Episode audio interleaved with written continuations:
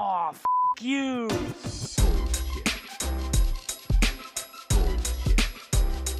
Bullshit. Bullshit. Bullshit. Bullshit. Bullshit. Bullshit. Three, Bullshit. two, Ready. one.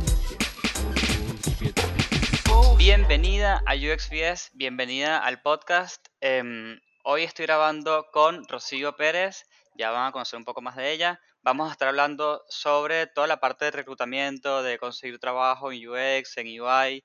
Eh, así que básicamente es como ese episodio donde deberían escucharlo antes de comenzar a buscar trabajo o mientras están en el proceso. Este, mm, pero bueno, antes de comenzar, sí me gustaría que le digas a la gente quién eres y qué haces y luego arrancamos. Hola, pues, pues hola Cristóbal y mucho gusto a todos los que nos estén escuchando. Eh, yo soy Rocío Pérez y soy manager de servicios de carrera en Ironhack, ¿no? El título está como ahí todo largo, Outcomes Manager. Mi misión es ayudar a los egresados de Ironhack. Nosotros somos una escuela de carreras, de, de Ujú. carreras tecnológicas y una de las líneas que enseñamos es diseño UX UI. Y mi misión ahí es ayudar a los chicos que deciden estudiar con nosotros a conectarse realmente con el mercado laboral. Tenemos una meta de que se puedan eh, colocar antes de tres o seis meses después de haber egresado con nosotros, algo que hemos logrado con bastante éxito. Y Ujú. mi, mi- mi papel principal es ser asesora de carrera de los egresados y ser el vínculo con las empresas, entender qué es lo que necesitan ellas y traducirlo en este training para la gente que está buscando empleo. Claro. Ah, o sea que Ironhack está conectada como con algunas empresas y, y acorde va terminando el, el curso, la cursada, se ponen en contacto y ubican estudiantes. Sí, así es. Aunque los chicos o los estudiantes eh, de Ironhack desde el inicio, o sea, desde el momento cero, eh, los ponemos a que realmente se pongan a, a plantear, digo, yo creo que vamos a abo- abordar un poquito más ese tema, pero Sí. desde que inician la parte técnica los ponemos realmente a que piensen por qué están ahí, porque creo que es de entrada lo que queremos romper, que mucha Sí. gente se mete a estudiar algo porque escuchó que pagan mejor o que el amigo está haciendo tal o cual, y no Claro. necesariamente se meten eh, con un objetivo claro. Yo a veces les digo que la gente mm, en ocasiones toma la decisión de eh, estudiar algo por incomodidad y no necesariamente con un objetivo claro. Entonces, primero, es, eh, mi papel es ayudarlos como desde el inicio a que realmente piensen o reafirmen eh, por qué razón quieren migrar hacia un perfil de UX UI, ¿no? Claro. Y ahora que hablas de, de gente que está migrando, más o menos cuáles son las, las, las carreras más comunes desde donde la gente migra. Sí, eh, aquí paréntesis porque eh, voy a hacer eh, alusión a las películas de Disney donde te voy a decir que un UX UI designer puede venir de cualquier lado, pero no cualquiera puede ser un UX UI designer, ¿ok? Claro. Eh, palabras, eh, palabras célebres de, de Disney que son muy ciertas.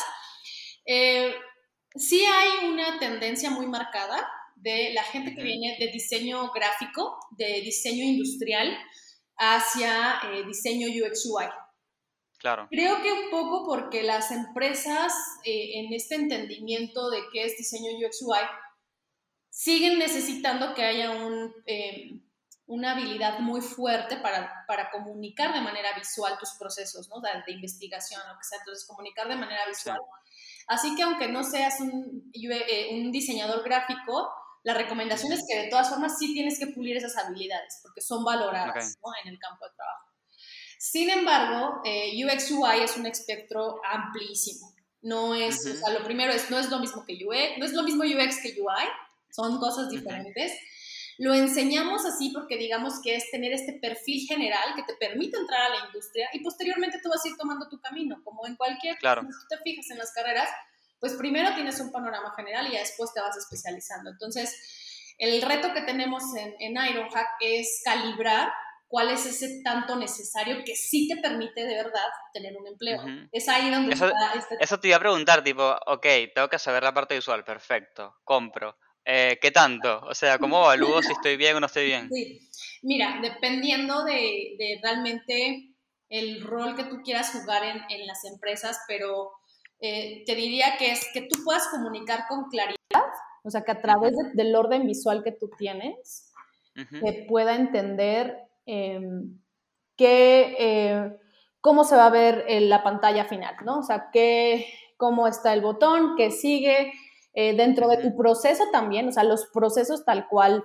eh, de investigación, luego validación, eh, Ujú. testeo, también se pueden mostrar como series de pasos visuales. Entonces, al final Claro. es cómo tú logras traducir tu pensamiento de una manera que sea visualmente comprensible. ¿no? Yo siempre Claro. digo es, el, ¿qué tanto necesitas saber diseño? Es que yo no te necesite para entender lo que me estás presentando. O sea, no tiene que ser perfecto, pero no Sí. tienes que, que estar ahí para explicarme qué estoy viendo, ¿no? Claro, exacto. Ese es, Y que, es el primero.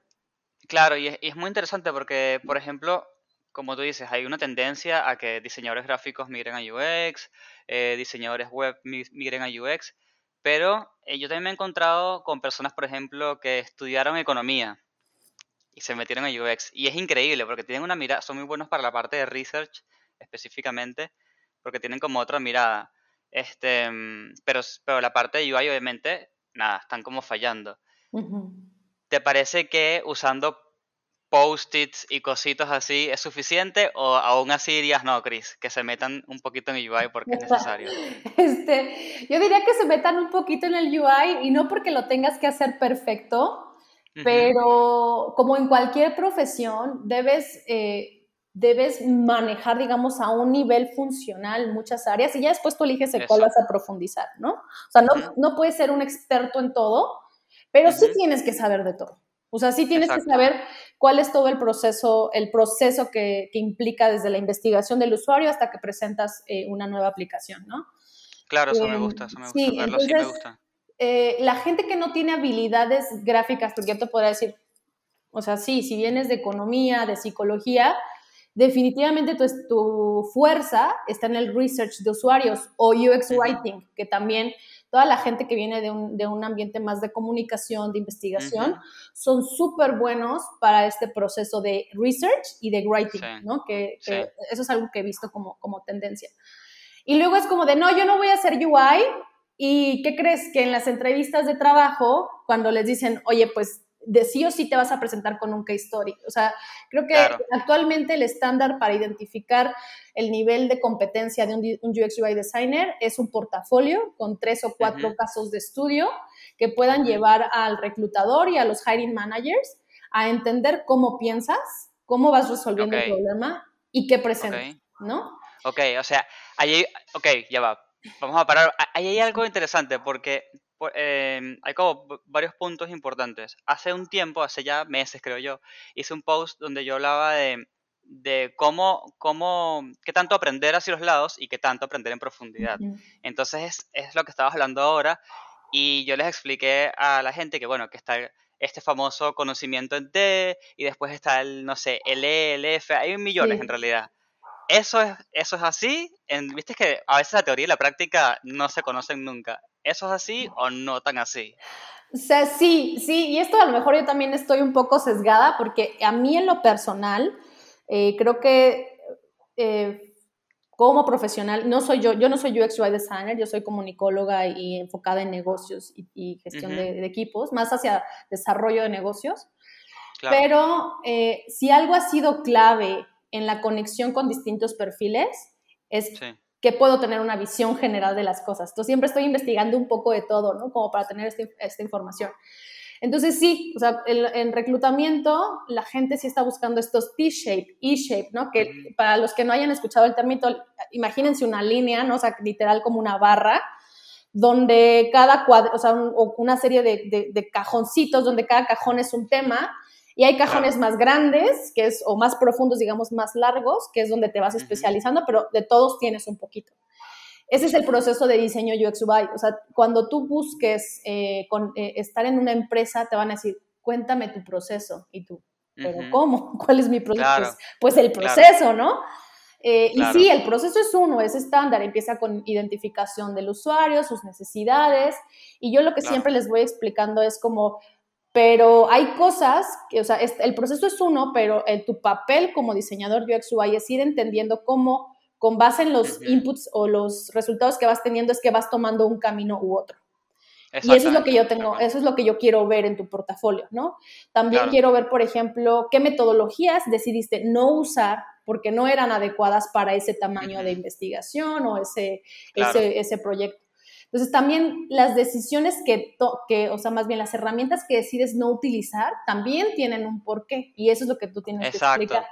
Exacto. Y ahora que hablas un poco de proyectos y lo habías comentado hace poco, dijiste algo así como tres o cuatro proyectos. ¿Cuántos proyectos necesita una persona que es, que es junior y aparte a mí a veces me estresa mucho, me da como estrés eh, por proxy, tipo em, una persona que viene migrando de carrera, así que automáticamente es junior, y me pregunta, Chris, ¿cuántos proyectos me hace falta en mi portafolio?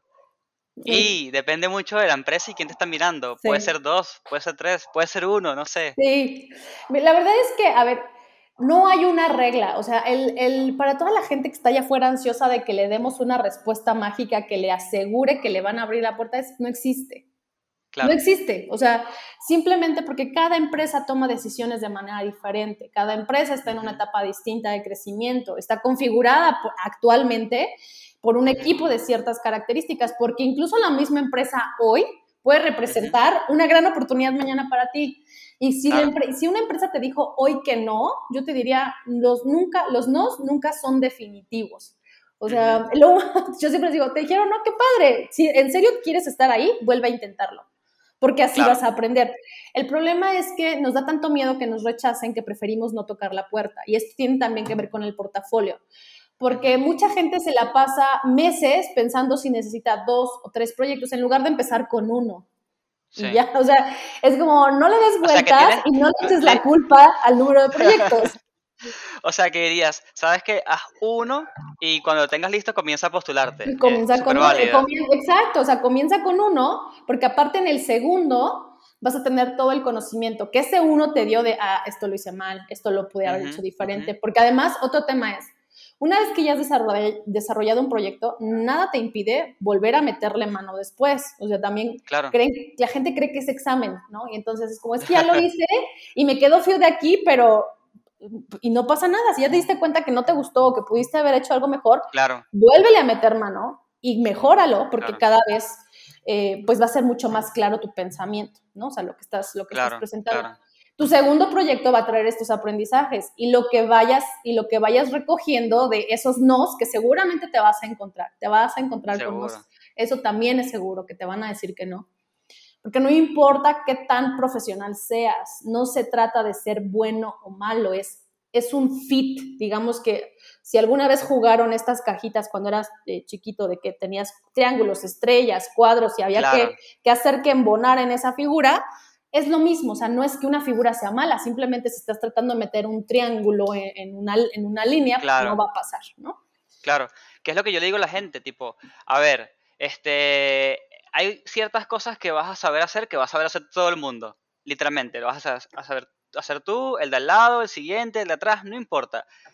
En algún punto lo que te va a destacar es tu, tu manera de presentarte y, y no sé, y una que otra cosa de tu personalidad, digamos. Sí. Ese ha sido como mi punto de vista, pero eso viene por mi experiencia de, al revés que a ti, que es como yo soy el aplicante, ¿no? Esa ha Sí. sido mi experiencia.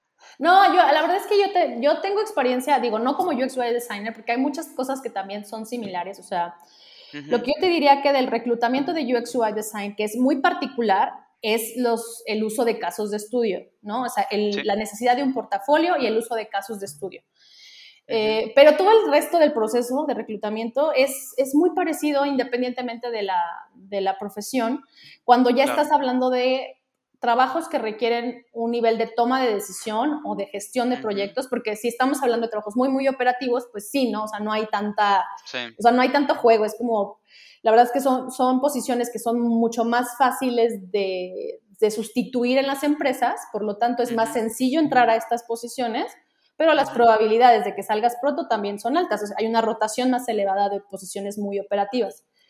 claro. Estas posiciones tecnológicas de diseño UX UI, que eso es de lo que pasa con los diseñadores, o sea, regresando al tema de los diseñadores gráficos, es mucha gente de diseño gráfico hace el switch hacia diseño UX UI porque desafortunadamente la carrera de diseño gráfico se entiende como una, una profesión de ejecución, simplemente operativa.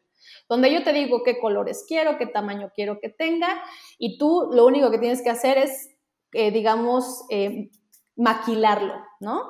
Y luego sí, nos encontramos con plataformas donde, al- o sea, como se hacen bits o estas, estas, este, estas apuestas de cuánto, quién, quién cobra menos por mi diseño, ¿no? Cuando estás empezando, Claro. que para el lado del usuario es muy atractivo, Claro, pero pero, la para el diseñador es la pesadilla pero perfecta. la queja es, ¿y cuántos de esos diseños realmente son e- e- este, exitosos? No porque el diseñador gráfico sea malo, ojo, hay mucho talento metido ahí, pero viene de un diseño que no entiende al usuario. Y ese es el principio Claro. que tiene diseño UX UI, bien Claro. aplicado. Entonces, en teoría, los diseñadores gráficos de fondo deberían tener ese entendimiento, pero históricamente algo le pasó a la industria que no está operando así.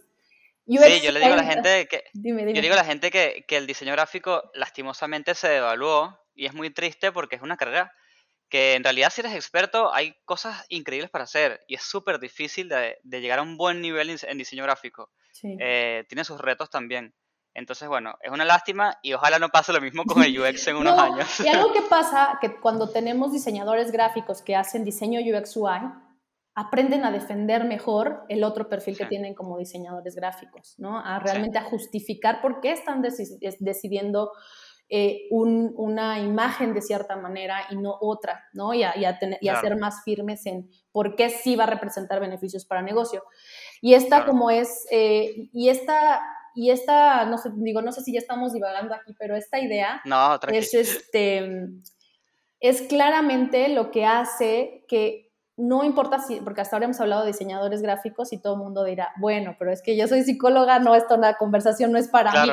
No, totalmente. O sea, esto es lo que hace que como si hay una base de investigación, un proceso de, o sea, hay un proceso y una metodología de exploración del usuario, sus necesidades, de testear lo que estás Sí. creando, no importa de dónde vengas. Ahí viene el, lo importante que es desarrollar un set de habilidades que se llaman transversales, que no importa si tú venías de gastronomía, de psicología, de contabilidad, de lo que sea, hay habilidades muy importantes que tú vas a poder desarrollar para asegurarte que ese proceso está bien ejecutado, de este proceso de descubrimiento, que tiene que ver con empatía, es lograr ponerte en los zapatos de alguien más. O sea, Ujú. imagínate que estás viendo algo y es que te pones exactamente en el mismo lugar donde está tu usuario a ver lo que él ve o esta persona Claro. ve, ¿no? Y Claro. entonces así realmente entiendes cuáles son sus obstáculos, cuál- qué problemas tiene para poder realmente usar un producto. Aparte de la empatía está la comunicación. Y en la comunicación no me refiero a hablar, me refiero a la comunicación como un proceso completo donde tienes un emisor, un receptor, un mensaje, distintos canales y donde una de las habilidades más importantes es escuchar antes de hablar. Escuchar para entender y después comunicar, ¿no? Que luego nos Claro. abalanzamos a crear. Y, y es como este símil, o sea, lo que sea es, nos abalanzamos a crear productos sin antes entender quién los va a usar. Y ese es todo el principio de diseño UX UI, ¿no? Crear Tal cual. productos que la gente, que sí resuelvan las necesidades de la gente. Tal cual. Y preguntándote un poco más sobre el proyecto en específico, o sea, el, el caso de estudio, ¿no? Porque, ¿qué pasa? La mayoría de la gente que escucha este, este podcast está en o en su primera búsqueda o en su primer trabajo UX y está como junior ahí dándole con todo, o está en su segunda búsqueda. Es como más o menos la mayoría de las personas que escuchan este podcast. Entonces, muchas veces también me preguntan, bueno, Chris, pero ¿cómo, cómo hago mi caso de estudio? Este, más allá de, de- de ponerlo bonito, porque todos entendemos como buenos UXers de que ese caso de estudio lo va a ver quizás la chica de recursos humanos, lo va a ver otra Sí. persona más, no sé, líder del equipo, después quizás lo vea un gerente. ¿Qué tanto, qué, qué tanto hay que explicar o, o- o cómo te parece a ti que, eh, cuál sería ese nivel de complejidad y de tecnicismo que hay que meter en el caso de estudio?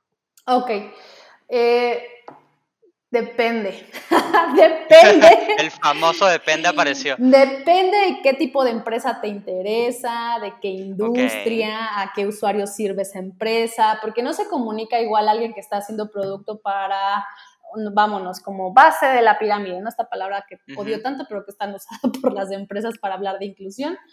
Eh, entonces, no es lo mismo cuando hablas como de productos de uso, de consumo masivo, ¿no? O empresas altamente técnicas o tecnológicas, o sea, por ejemplo, digamos que todo tu público son ingenieros y gente muy tech, pues puedes elevar un poco la conversación. Por default, tu, tu misión siempre tendría que, hacer, que ser hablar en textos, sub- eh, eh, digo, en términos súper sencillos con todo mundo. Aún si estás hablando de ingeniería, ingeniería y gente tech, eh, tu misión tendría que ser explicarlo de manera que cualquiera lo pueda entender con términos muy sencillos.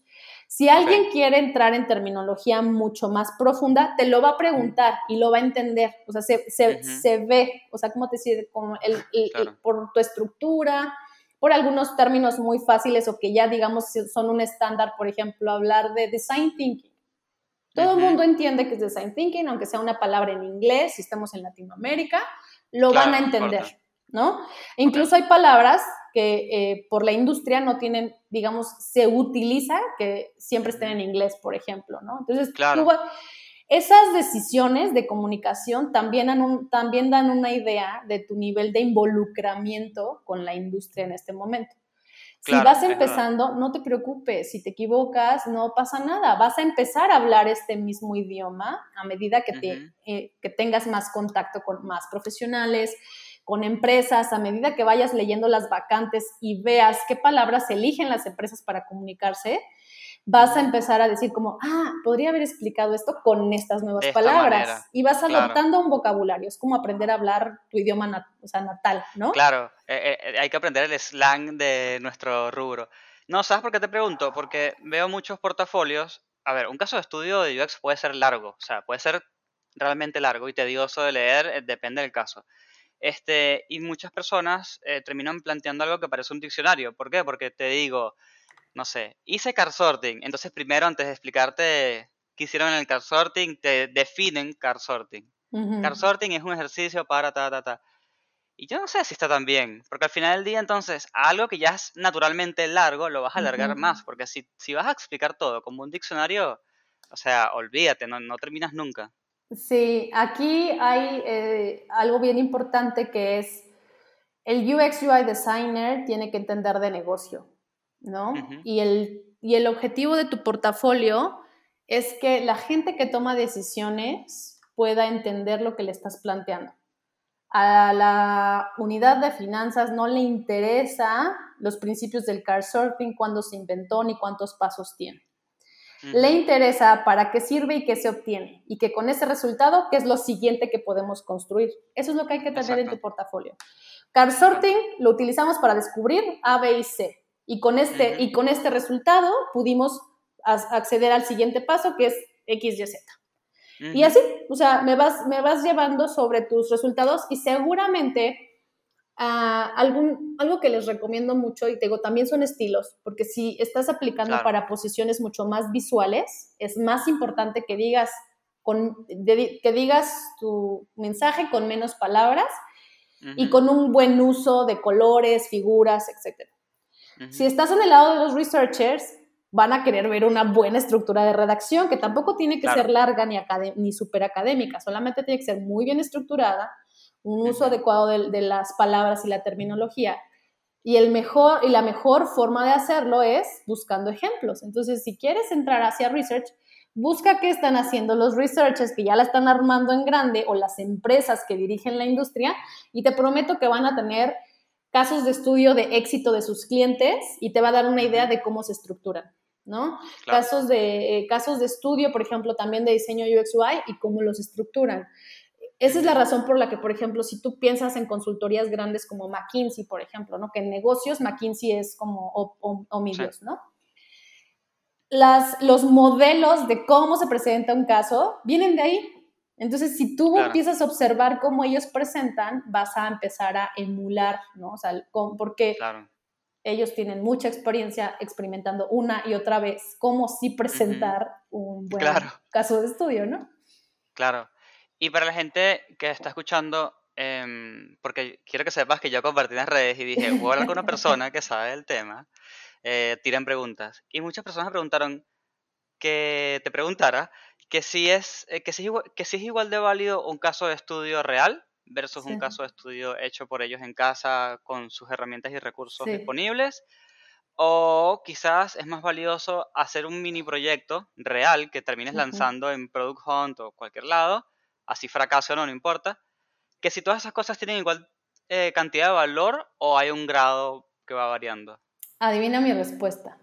Depende. Depende. ¿Por qué, por qué es así? Depende. Depende porque cada una de las personas que quieren hacer un portafolio tienen objetivos distintos. Hay Claro. quienes se quieren contratar tiempo completo ya, porque les urge, lo necesitan o lo aspiran con, muchas, eh, con mucho ahínco. Hay quienes están en una posición donde se pueden tomar su tiempo ¿no? y no, no están corriendo por una contratación. Hay quienes quieren hacer freelance o quienes quieren ser emprendedores, ¿no?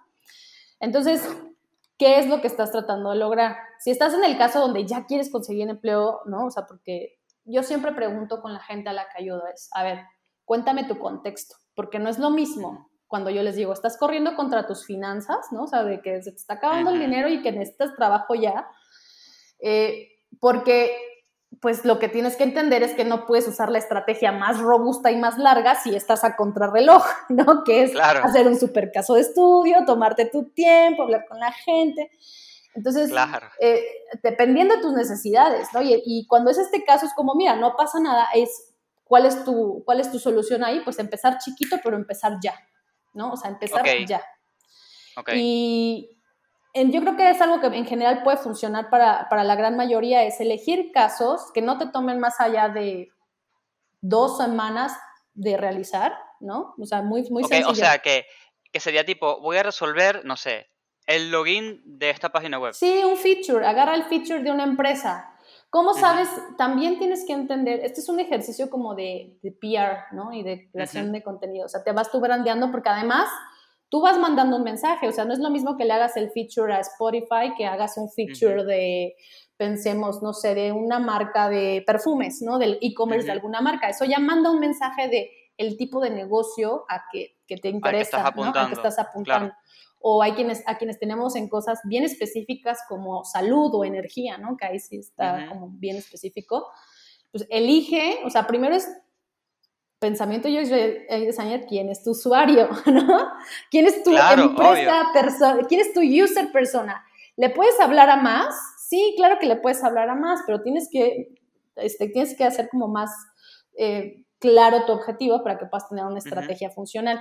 Y eso, y eso te va a ayudar a entender si necesitas hacer un feature de, de X o Y empresa que a lo mejor es líder en el mercado, eh, simulando un caso que puedas leer, Claro. a lo mejor leíste en las noticias que acaban de lanzar un nuevo producto o que están por renovar tal, Claro, que les vas, acaba de el review. tal, el review. Después le tocas la puerta a la, a la empresa y le, y le dices, ¿viste lo que lanzaste hace dos semanas? Toma. Sí, está No, y sí joya. tenemos esos casos. Algo que, algo, que, algo que empujamos mucho a nuestros Iron Hackers es a que tengan presencia digital. No porque sea la única manera, pero sí es parte de una estrategia más completa. Y, y hemos tenido casos de Iron Hackers que agarran una empresa al feature y entonces de repente el founder, o sea, sobre todo con startups funciona muy bien. Claro. De repente el founder es como, hey, qué padre, me encantó, platiquemos. De entrada ya accediste a la entrevista, que para muchos es, es como ese de cómo logro El- que me entrevisten, ¿no? Claro, sí, sí, sí, Así, sí, sí. eso es llamar la atención. No lo tienes que sobre intentar, solamente tienes que hacer como pequeños esfuerzos bien medidos, Ujú. para que tampoco piensen que tienen que estar todo el día haciendo este hustling de, de estar todo el tiempo No, no, buscando es puertas. simplemente- No, no, no. Claro. Pero creo que, claro, no diseñen todo Spotify, por el amor de Dios. Yo siempre digo a la gente, ese es mi ejemplo, no diseñen todo Spotify. No, un botón, un botón. O sea, es que quiero cambiar Claro. el botón. Le quiero dar la opción de que el like o de que se pueda compartir a tal, ¿no? Claro. ¿Y por qué eso es valioso y cuál es la, cuál es la consecuencia de haber hecho eso? Y a veces te das Este- cuenta, no sé si te ha pasado con aplicaciones, por ejemplo, la gente que hace sus videos entre TikTok e Instagram, ¿no? Que son plataformas que pues, evidentemente no se van a colaborar tanto, ¿no? Claro. Esto- ¿Qué pasaría si este tuviera este feature? Y cómo, cómo lo, qué pasaría, ¿no? ¿Qué impacto tendría? Y así. Que hubiese si- que si esa si una persona hubiese hecho ese caso con Instagram con el tema de las historias y hubiese comparado las historias de Instagram con las de Twitter y se hubiese adelantado en el tiempo hubiese sido increíble Claro. porque esta persona en este momento estaría en el Olimpo Sí, y, y el tema es, ac- acabas de decir algo bien importante, Cristóbal. no tienen que hacer proyectos que cambien al mundo. O sea, no piensen que su proyecto va a cambiar al mundo. No, o sea, de entrada lo que quieres hacer es empezar a practicar, porque si tú me dices, es gente que generalmente está enfocada en, estos, en esta primera o segunda búsqueda que tienen entre 0 a 3 años de experiencia, no, digamos 0 a 2, ¿no? Porque yo creo que en 3 con la velocidad que lleva ya, ya tienes bastante, Ya bastante Sí. calibre. Eh, si estás en, esta, en estos inicios, es mucha observación y no imitación, pero sí inspiración de gente Sí. que está liderando. Posteriormente, ya vas a ser tú quien va a decir, no, esta metodología se podría hacer de esta manera y entonces en este nuevo Claro. paso, este, está bien, vas a llegar ahí, pero no es tu primer paso. Entonces, no aspiren a hacer proyectos que cambien al mundo porque van a terminar con un proyecto gigante que van a tardarse mucho en hacer Exacto. y después van a decir, es que llevo seis meses buscando empleo sin éxito porque no tengo portafolio. Tal cual. Sí, sí, sí, es así. Este, aquí estoy buscando las preguntas que me hizo la gente. A ver. Em, pasa que lo puse con poco tiempo. Eh, a ver, una pregunta que hicieron por Instagram. ¿Necesito máster o concursos es suficiente? Mm, Concursos es suficiente. O sea, yo creo que eh, la respuesta inicial, o sea, la que dimos como de un UXer puede venir de cualquier lado. Y aquí sí Total. tiene que ver con, eh, con la empresa, ¿no? Hay las, mientras más grande y corporativa sea la empresa, Te va a requerir mayores estudios. ¿Por qué? Porque hay más gente compitiendo y es un elemento de asegurar, ¿no? Que tienes ciertas competencias, definitivamente te vas a encontrar con pruebas técnicas. Y también estas empresas tienen mayor poder de compra, digamos, ¿no? O sea, o sea, pueden gastar más dinero en su reclutamiento, pueden pagar mejores Claro. salarios y por lo tanto ponen a competir a la gente que está en un nivel más, eh, más alto de, experiencia. Eh, siempre digo de experiencia, ¿eh? porque esto nada, nada tiene que ver contigo como persona. Esto es sobre tus habilidades en diseño UX UI. ah, Para que, para que no sientan como que no es que yo cuando porque no tengo contactos, no, sobre tus habilidades. Claro. Y, leía, y yo leía un post bien interesante eh, hoy en LinkedIn. Ponía una chica de reclutamiento. eh, te- digo, tengo muchos contactos en reclutamiento. Y entonces, una de ellas, sobre todo en Estados Unidos, las empresas tienen que ser muy, eh, digamos, compliant, tienen que cumplir con la ley. Hay una legislación muy, muy ruda sobre eh, igualdad de acceso al trabajo, ¿no? Evitar discriminación y tienes que tener como ciertas, ciertos elementos que desafortunadamente en Latinoamérica va, tendríamos que ir para allá, pero todavía se da Sí. mucho este fit cultural que en realidad es good feeling de la gente, es como de me cayó bien, Literal. como que conectamos, entonces eso se trata de evitar con esta legislación tan dura en Estados Unidos, ¿no? Eh, entonces, lo que decía este post, y, y ojo que acá nada es verdad, ¿eh? Entonces es como de, vayan construir, voy a hacer como un disclaimer aquí de, en tu desarrollo de tu carrera profesional, el reto más grande que tienes es desarrollar tu criterio y aprender a confiar en él. Entonces, tomen esta conversación como un elemento más para desarrollar su propio criterio, para que no vayan a tomar nada de lo que decimos como, como letra en piedra, ¿no?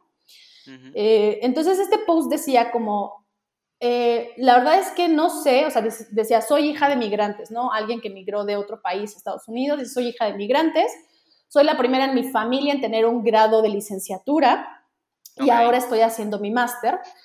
Y lo que sí sé es que lo que no sé es si era necesario tener un grado de licenciatura para hacer lo que estoy haciendo ahora. No sé si no tendría esta deuda de tantos miles, porque la deuda estudiantil en, en Estados En Unidos es altísima, alta. es altísima. Sí. Ese, pero lo que sí sé es todo lo que sí aprendí en la licenciatura, lo que sí sé es las oportunidades que se me abrieron. Y entonces, eh, al final del post era sobre no desestimar la irrelevancia de sí tener estudios formales en, una, en, una, en un área, porque para la gente que pertenece a minorías es importante. ¿Por qué? Porque no tienes los contactos, no naciste en esta red de personas que, primos, amigos, eh, entonces, esta, este conocimiento de entrada te ayuda a romper los primeros candados para acceder a esta red y ya el resto es, tu, el resto es tuyo, ¿no? Entonces, Claro. creo que el valor de estos estudios profesionales formales, o sea, de la educación formal es ese, que te ayuda a conectar y te ayuda a entender una estructura en general, pero no quiere decir que si no los tienes, no vas a tener éxito.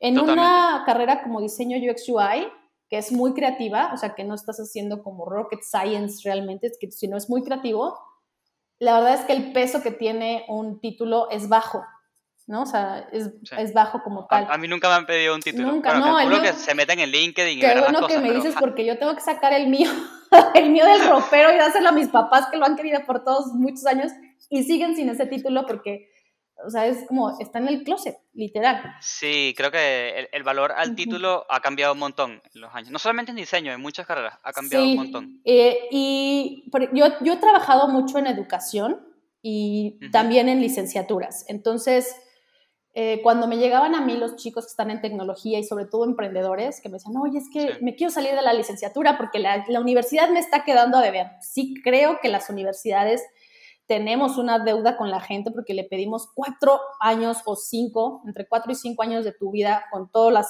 con todas las inversiones en dinero, tiempo que eso implica, para que después te digan, pues quién sabe si hay trabajo, ¿no? O sea, es como de, Claro. "Oh", es o sea, por eso la gente ve la educación o tiende a ver la educación como un gasto y no como una inversión, que es lo que es. Totalmente, Es una inversión. Totalmente.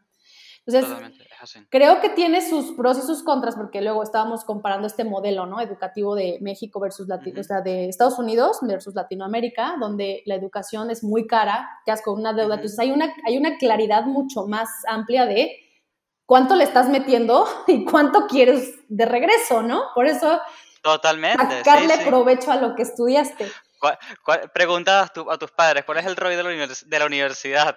Sí, Bueno, exacto. no es que en serio, tienes que empezar a, a- a pensar en, tornos, en, en términos de retorno de inversión. Para los Sí. papás es cero, o sea, los hijos somos cero retorno de inversión para los papás, o sea, no, no, Sí, no lo sufran. Em, pero en México, por lo menos el caso de México, y me contarás cómo, cómo es con- con- contigo, pero teniendo una Sí. educación gratuita o semi gratuita con bajos costos, porque evidentemente existe la educación privada, ¿no? Pero Claro, eh, pero donde tienes, esta, donde tienes esta lógica de que la educación es gratuita, muchas veces asociamos con que, pues, no, si no le saco tanto provecho, nadie perdió nada, ¿no? Entonces, Claro, entonces el problema no es la licenciatura, sino la que no le aprovechaste lo que aprendiste ahí, ¿no? O sea que... es que sí, yo, esa es una discusión que yo siempre tengo con las personas cuando me preguntan dónde, Cris, ¿dónde puedo estudiar? y todo esto. Y yo les digo, mira, la verdad es que depende, no sé, de cuánto dinero tienes, eh, cómo te gusta estudiar, eh, cuáles son tus habilidades al momento de estudiar, porque si eres una persona, por ejemplo, que puede estudiar solo, sin ningún profesor encima, por ahí te puedes meter en un curso. Es más, puedes ir a YouTube y aprender exactamente lo mismo. Pero si eres una persona que te hace falta eh, tener, tener a alguien atrás y esa cierta presión y yo qué sé, bueno, busca un curso presencial o al menos que sea online pero en vivo. Entonces Sí. como que va dependiendo porque el, el valor se lo sacas tú en definitiva. sí. Em, yo estudio mucho en, en IDF y estoy seguro que hay gente que ha estudiado allí y no le saca nada y hay gente que estudia 20 minutos y le saca de todo. Sí, qué bueno que lo dices, porque algo que me encanta de, de Ironhack, cuando nos dicen, oye, es que Ironhack es un bootcamp, es, es un bootcamp intensivo, o sea, si estás Ujú. a tiempo completo, la misión es que acabes en nueve semanas y te gradúas ahí, Ah. o sea, ya no, no hay permisos como de, ay, me gradúo después, no, terminas en esas nueve semanas. Ahí. Pueden estudiar a part-time y seis meses si tienes trabajo, pero es, es maratónico. O sea, eso es para la gente que está trabajando y que no puede, o sea, que no puede darse este tiempo de focus 100% en, en, en, crea- en este, digamos, en capacitarse, ¿no? Eh, y algo bien importante que siempre hacemos en el proceso de admisión es evaluar realmente si nuestro modelo es el mejor para ti. Porque no te queremos Claro. nada más para que nos des tu plata, ¿no? O sea, es como de. ¿es realmente el modelo para ti? Eh, y, y qué hay que medir ahí? Nuevamente, habilidades. Piensa en tu educación o en lo que quieres hacer como un plan estratégico. Tienes un objetivo, porque también la otra es, ¿para qué quieres estudiar UX UI? Porque si, el tema, si la Claro. respuesta es porque sí o por gusto, bueno, pues entonces no le inviertas tanto, ¿no? Si Claro. quieres cambiar de carrera, entonces el objetivo se va poniendo más, eh, más ambicioso. Porque en este tema, si quieres cambiar de carrera, entonces tu objetivo es, quieres cambiar de lo que estés haciendo ahora, quieres hacer 100% UX UI. Ok, ahora este, este es tu objetivo y piensa estratégicamente. Convierte ese objetivo en un proyecto. Y este proyecto tiene un tiempo determinado, o es cuánto tiempo tienes para lograr esto. Y tú decides si el tiempo te lo da, por ejemplo, tu, el run rate, ¿no? O sea, que es cuánto tiempo, cuánto dinero tienes para, o sea, con cuánto dinero, porque mucha gente renuncia a sus trabajos o está haciendo ahorros, Claro. ¿no? Entonces, este ahorro que estás haciendo, ¿cuánto tiempo te va a tomar hacerlo y cuánto tiempo te va a durar ese dinero? Entonces, ese es el tiempo que tienes para lograr tu objetivo. Estás con tus papás y todo, la, todo va bomba, pues tienes más tiempo, ¿no? Entonces no pasa Claro. nada. Que es, un- que es un arma de doble filo. Sí, eh, sí, porque aquí otra de las frases célebres es como la comodidad es nuestra peor consejera. La comodidad Totalmente. es nuestra peor consejera porque como no hay sentido de urgencia, te prometo que el, pasa. mañana nunca va a llegar. Entonces, Claro. evalúas, ya que convertiste esta meta en un proyecto, es cuáles son los cuáles son los elementos principales que debes considerar cuando creas un proyecto y esto les va a servir para sus proyectos de UX UI, trasládenlo, o sea, yo siempre trato de ayudar a la gente es todo eso que aprendiste en la escuela para usarlo en los negocios, úsalo para ti. Entonces, este proyecto es ¿Cuánto tiempo tengo para lograrlo? Tres meses, seis meses, un mes, lo que tú quieras. Eh, idealmente tres, ¿no? O sea, o sea, si es un cambio 100% de carrera, en serio en Ironhack es como de cuál es la unidad mínima, poderosa, funcional, que se requiere para en serio sí poder entrar. Nueve Claro. semanas a tiempo completo. Es como de si estuvieras trabajando ocho horas diarias en estudiar. El curso mínimo viable. El curso mínimo, bien, exacto. Entonces, yo también siempre vas a querer optimizar. Y después es qué recursos tengo, ¿no? Pues me sobra, mira que acá la tarjeta de crédito no pasa nada, o Claro. pues tengo que cuidarlo, o tengo estas preferencias, perfecto. Entonces, tiempo, dinero. Ahora, ¿qué tanto, cuál es tu estilo de aprendizaje, ¿no? O sea, necesito, o sea, si eres muy autodidacta y, y- y entiendes términos comple- complejos o cómo los resuelves, porque algo, eh, algo, aquí viene esta respuesta, es, si quieres ir rápido y eficiente, un bootcamp es tu mejor opción. ¿Por qué? Porque tienes a todo un equipo, o al menos en Ironhack tienes a todo un equipo preocupándose por el resto de las cosas Para que tú solamente te tengas que enfocar en tu contenido, en practicar y en, y en recibir feedback para seguir mejorando. Claro. Si vas a estudiar por cuenta propia, pues entonces tú tienes que ir midiendo tus resultados, ¿no? Entonces ya eso toma un poco más tiempo. Este, Sí. Si vas a estudiar gratuito en internet, porque podrías estudiar por cero pesos, Totalmente. tienes que invertirle el tiempo en tú encontrar el contenido, el, elegirlo, digamos, curarlo, o sea, aprender a distinguir qué contenido es de calidad y qué no, y eso toma un tiempo. Organizar en qué orden es mejor para ti entender ese contenido también toma otro tiempo. Entonces, no es que sea Claro. bueno o malo, solamente implica que te vas a ocupar más o menos tiempo y distintos recursos en lograrlo. ¿Te cuesta trabajo entender conceptos? ¿Necesitas a alguien que te, que te esté ayudando? Pues es importante que tengas un tutor. ¿no? Depende. Ahora, algo que me encanta de los bootcamps es que una vez que ya cursaron un bootcamp con nosotros, les digo, ahora sí están listos para terminar todos los cursos en línea que dejaron pendientes. ya después de eso. Eso sí, eso sí. No, me encanta. Este, bueno, o sea, en, en Ironhack, ya saben, la gente que está escuchando, si algo de eso les suena, les llama la atención, eh, es el, el momento para... ¿A dónde tienen que ir? Yo calculo que me- después me das un link y yo lo dejo en la descripción del Sí, sí, sí, episodio y la gente se va para allá. Perfecto. Este, está buenísimo. Antes de cerrar, me gustaría, me gustaría hacerte un par de preguntas eh, que la gente me dejó y no quiero que, que se pasen y me parecen interesantes. Por ahí no hace falta extenderlas tanto, no te preocupes, pero sí es importante como no saltarlas. Alguien me pregunta, ¿qué no debemos hacer en una entrevista? Yo creo que se refiere más como a la parte presencial, como a, a la Ujú. videollamada, por ejemplo. ¿Qué no debes hacer en una entrevista? Improvisar. Una entrevista, a una entrevista siempre se llega preparado y el 80% de tu resultado es investigación previa a sentarte enfrente de la cámara o, o a ir a una cita en vivo. ¿no? Claro, Tienes que sí. investigar con quién estás hablando para tratar de anticipar hacia dónde va a ir la conversación y que tú puedas preelaborar tus respuestas y el objetivo no es que lo leas como si fuera un script. El objetivo Claro. es que tengas las ideas a la mano en tu mente para que puedas conversar de manera elocuente y no tengas que inventar o que te entres en pánico porque se te olvidó o Claro. que no elijas los ejemplos más relevantes de tu carrera. Claro, claro. ¿no? Entonces, Y no alguien me pregunta algo increíble, eh, que es que, bueno, es increíble, pero es bastante sencillo realmente. Dice, ¿qué llama la atención en un CV? Mm, O sea, ca- calculo que debe ser tipo, leo y qué me llama la atención en un CV a ti como persona de recursos humanos. Sí. Lo primero, eh, lo primero que me dice ya, me habla ya de tu estructura de pensamiento. O sea, el CV es una colección de tu experiencia más relevante. ¿Para qué? Para la vacante. Eso quiere decir que el CV no es el mismo que mandas a todas las empresas.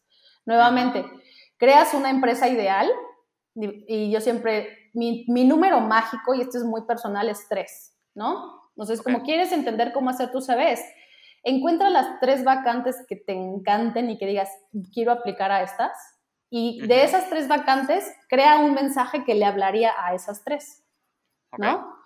Eh, y con eso tienes, digamos, tu CV general o tu borrador. Y cada, Claro. cada vacante va a implicar que tienes que entender cuáles son los requisitos mínimos que está pidiendo la empresa, en qué industria está metido otra vez, qué nivel de equipo Ujú. tienen, porque eso va, eso, el nivel o el tamaño de la empresa define el nivel de especialización de la tarea que tú vas a realizar. A mayor tamaño, más especialización. Menor tamaño o startup necesitan más versatilidad de tu parte. Entonces, Sí. ¿Qué, qué necesitas reflejar ahí? Entonces, primero es entender a quién le estoy hablando, eh, qué es lo que llama la atención de un CV. De entrada, el- esta, esta selección de contenido, o sea, lo, si lo que te puedo decir como de escaneo rápido es, si veo que el CV está bien organizado en sentido de, eh, de El- como secciones, el layout, el layout, claro. el layout es importante porque me da una idea de tu estructura de pensamiento tal cual, ¿no? Si está todo revuelto, sin espacios y todo, así piensas, así piensas, Sí. o sea, como sin espacio, todo rápido, muy técnico, ¿no? Pensaría que a lo mejor es un nivel más técnico. Eh, pero eso solamente es para que yo pueda encontrar la información. Lo que llama la atención de tu CV es en cada pieza de experiencia profesional que tú pones, tienes que elegir eh, las actividades clave que están relacionadas a lo que la empresa quiere que tú desarrolles. Claro. Y lo importante de estas actividades clave es que siempre tengan contexto. Google sugiere una estrategia que llaman XYZ. Y ese XYZ es decir, logré X midiéndolo con Y, o sea, cuáles fueron mis, cuáles era mi, mi objetivo, cuáles eran mis KPIs, haciendo Z, cuáles eran mis actividades clave. Y eso va a evitar que termines listando 50 actividades. Entre tres o cinco bullet points bien seleccionados por cada una de tus secciones debería bastar.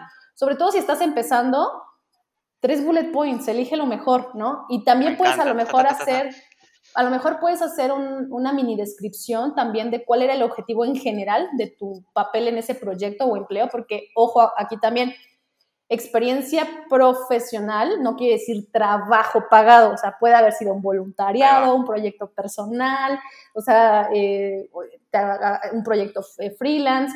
Entonces, eso es importante también para que como con calma digan, ay, es que cuando dirigí este proyecto en la total, escuela, total. pum. Y me puedes decir, mi misión ahí era lograr que los usuarios hicieran esto o que la empresa lograra tal. Para lograrlo, Ujú. A, B, C, logré haci- logrando esto. Porque tu CV tiene que contar una historia de logros, de avance.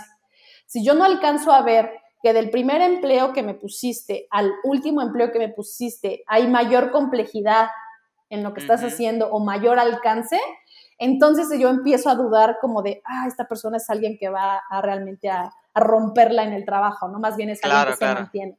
Entonces la gente Sí. lee esos bullet points de manera como escaneo. Por esta estructura X, Y, Z hace que sea mucho más fácil entender objetivo, KPIs, resultado, o sea, objetivo, KPIs, Claro. actividades.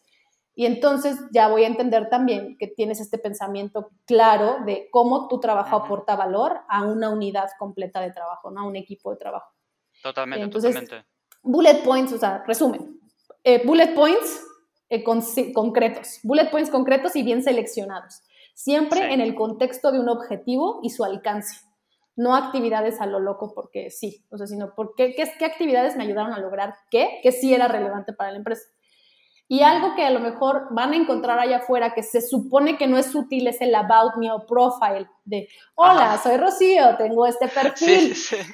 Ajá. Si ya eres una persona con muchos años de experiencia en la misma industria, probablemente este perfil pues no tiene mucho que ver, no es como soy una, este, soy un ejecutivo en finanzas con mucha experiencia en finanzas para las finanzas de las finanzas, ¿no? Entonces Ajá, no tiene mucho sentido. Pero si estás haciendo cambio de carrera o tienes un rol junior, tiene todo el sentido.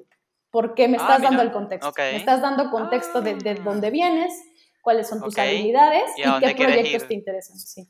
Ok, me encanta. Entonces, si están Igual, empezando, esencial que me digan quién eres. claro, la gente que está escuchando, ya como para ir cerrando el episodio, eh, creo que es bastante obvio que el proceso es bastante parecido a cualquier proceso de UX. Es tipo, ¿a quién le estás hablando? ¿Qué va a leer? ¿Cómo lo va a leer? Layout, eh, patrones de lectura, o sea, eh, está un poco, es más, hagan de su primer proyecto la búsqueda de trabajo, quizás Sí. funciona, yo no lo sé, este, puede ser interesante.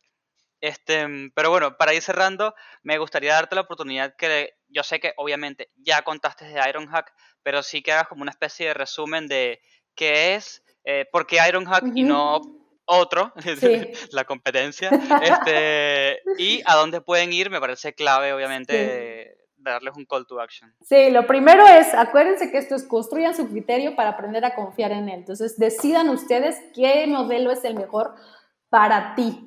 Y eso requiere investigación. Ahora sí, dentro de esta investigación, ¿qué es Ironhack? Les resumo. Nosotros somos una escuela de carreras digitales. Eh, estamos especializados en cuatro perfiles. Diseño UX UI, desarrollo web eh, full stack, data análisis y ciberseguridad. ¿Por qué? Porque con estos cuatro perfiles construyes pros- eh, productos digitales robustos. Y son áreas que son los empleos de hoy con mucho futuro. O sea, no son los empleos del futuro. Ya hay trabajo en estas áreas y va a crecer Claro. exponencialmente, va a continuar creciendo exponencialmente. ¿no? Entonces, son áreas con una, con una muy buena un muy buen retorno de inversión, digamos que cualquier inversión que hagas ahí, si te aplicas, vas a tener empleo. ¿Por qué? Porque las empresas necesitan estos perfiles. Somos un bootcamp porque nuestro modelo es intensivo y es, el bootcamp viene de la palabra militar, ¿no? De como un bootcamp, que es un training, como si ya te fueras a la guerra, entonces simulamos cómo sería que ya estés ahí. Lo mismo aquí, nuestro objetivo es empleabilidad principalmente, porque ahora cada vez tenemos más emprendedores o gente que quiere hacer freelance y después de la pandemia ya todo el mundo quiere trabajar remoto, entonces vamos migrando, pero el 80% de la gente que está con nosotros quiere encontrar un empleo. Entonces estamos enfocados en empleabilidad. Y en esta empleabilidad, lo que te decía es, tenemos un equipo robusto, profesores, asistentes de profesores, una program manager, la manager de- del equipo, la manager como yo que estoy enfocada solamente en conexión de Claro. carrera, para que tú te enfoques en lo que tienes que enfocarte, que es ser la mejor persona a nivel técnico y profesional. Ujú. Y eh, te vamos haciendo este acompañamiento también para que entiendas cómo esto encaja en tu plan de carrera, ¿no? Y si no tienes un plan de carrera, pues que lo vayas pensando porque ya dejes de dar pasos a, en- en la- en- a ciegas. Y entonces nuestra meta es que cumplas tu objetivo y que tu, y que y tu objetivo, sea cual sea, o sea, lo logres y si es empleabilidad, que lo logres dentro de los tres- siguientes tres o seis meses. ¿no? Entonces, para, lo- para lograrlo tenemos todo un equipo, es un, es un modelo bien intensivo. ¿Y por qué Ironhack y no otro lado? Por su comunidad. O sea, yo siento mucho orgullo de la comunidad de Iron Hackers. Es gente muy competente. Somos, somos personas muy humanas que queremos ayudar a los demás. Entonces, un Iron Hacker siempre le va a tender la mano a otro Iron Hacker y a todo mundo. Pero estás en una red donde todo mundo se quiere ayudar. O sea, hay mucho drive social entre nuestra comunidad de, de resolver cosas. Gente que quiere crecer y colaborar. Y, y creo que eso es, es invaluable. O sea, yo creo que esta parte de la comunidad es invaluable. Entonces, si eres súper competente y aparte tienes toda esta calidad humana, sí o sí se te van a abrir las puertas, ¿no? Entonces, yo creo que es más como encontrar tu tribu, ¿no? Encontrar esta, Claro, esta gente que tiene este mismo drive. Eh, yo diría, si estás buscando esta comunidad, Ironhack eh, es una comunidad increíble. Tal cual. Y bueno, a dónde ir, el link se los vamos a a dejar Sí. en, el, en, en la descripción del episodio, así que eh, recuerden que es cliqueable, no hace falta que lo copien y lo peguen, pueden darle Sí. clic y los lleva. Así Y que estén no es pendientes, todo te voy a dejar por acá también, también nuestra página de Facebook. Estamos muy, muy activos en redes sociales, en, en Instagram Facebook nos encuentran como Ironhack Mex.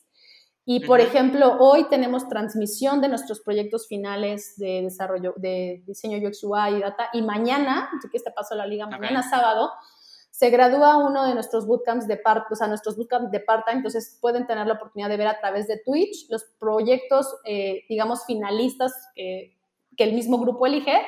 y los presentamos en vivo en Twitch para que la gente vea qué tipo de proyectos se realizan en Ironhack, ¿no? Y cómo Me se encanta. O sea, Entonces, Todos esos links Ujú. ahora me los pasas tú o Fernanda, no sé, Sí. me los pasan y yo los pongo, eso siempre va a estar allí para que queden accesibles a todo el mundo. sí, te pasamos la Este, nada, fue un gran placer hablar contigo.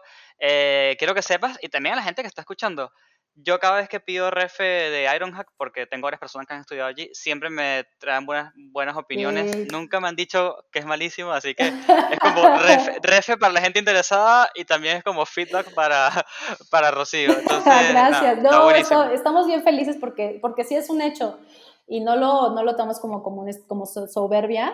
Eh, yo siempre le digo a los Iron Hackers es la razón por la que siendo Iron Hacker se traben las puertas es porque otro Iron Hacker antes que tú ya lo hizo increíble. Entonces tienes un compromiso bien alto de seguir con ese estándar, ¿no? Tal cual. Así que con esa frase, mejor que, eh, que ninguna otra, este, cerramos el episodio. Gracias a todos por llegar hasta el final. Aparte que fue un episodio, teníamos tiempo sin hacer un episodio así tan largo. Así que gracias como siempre y nos vemos en la próxima. Muchas gracias.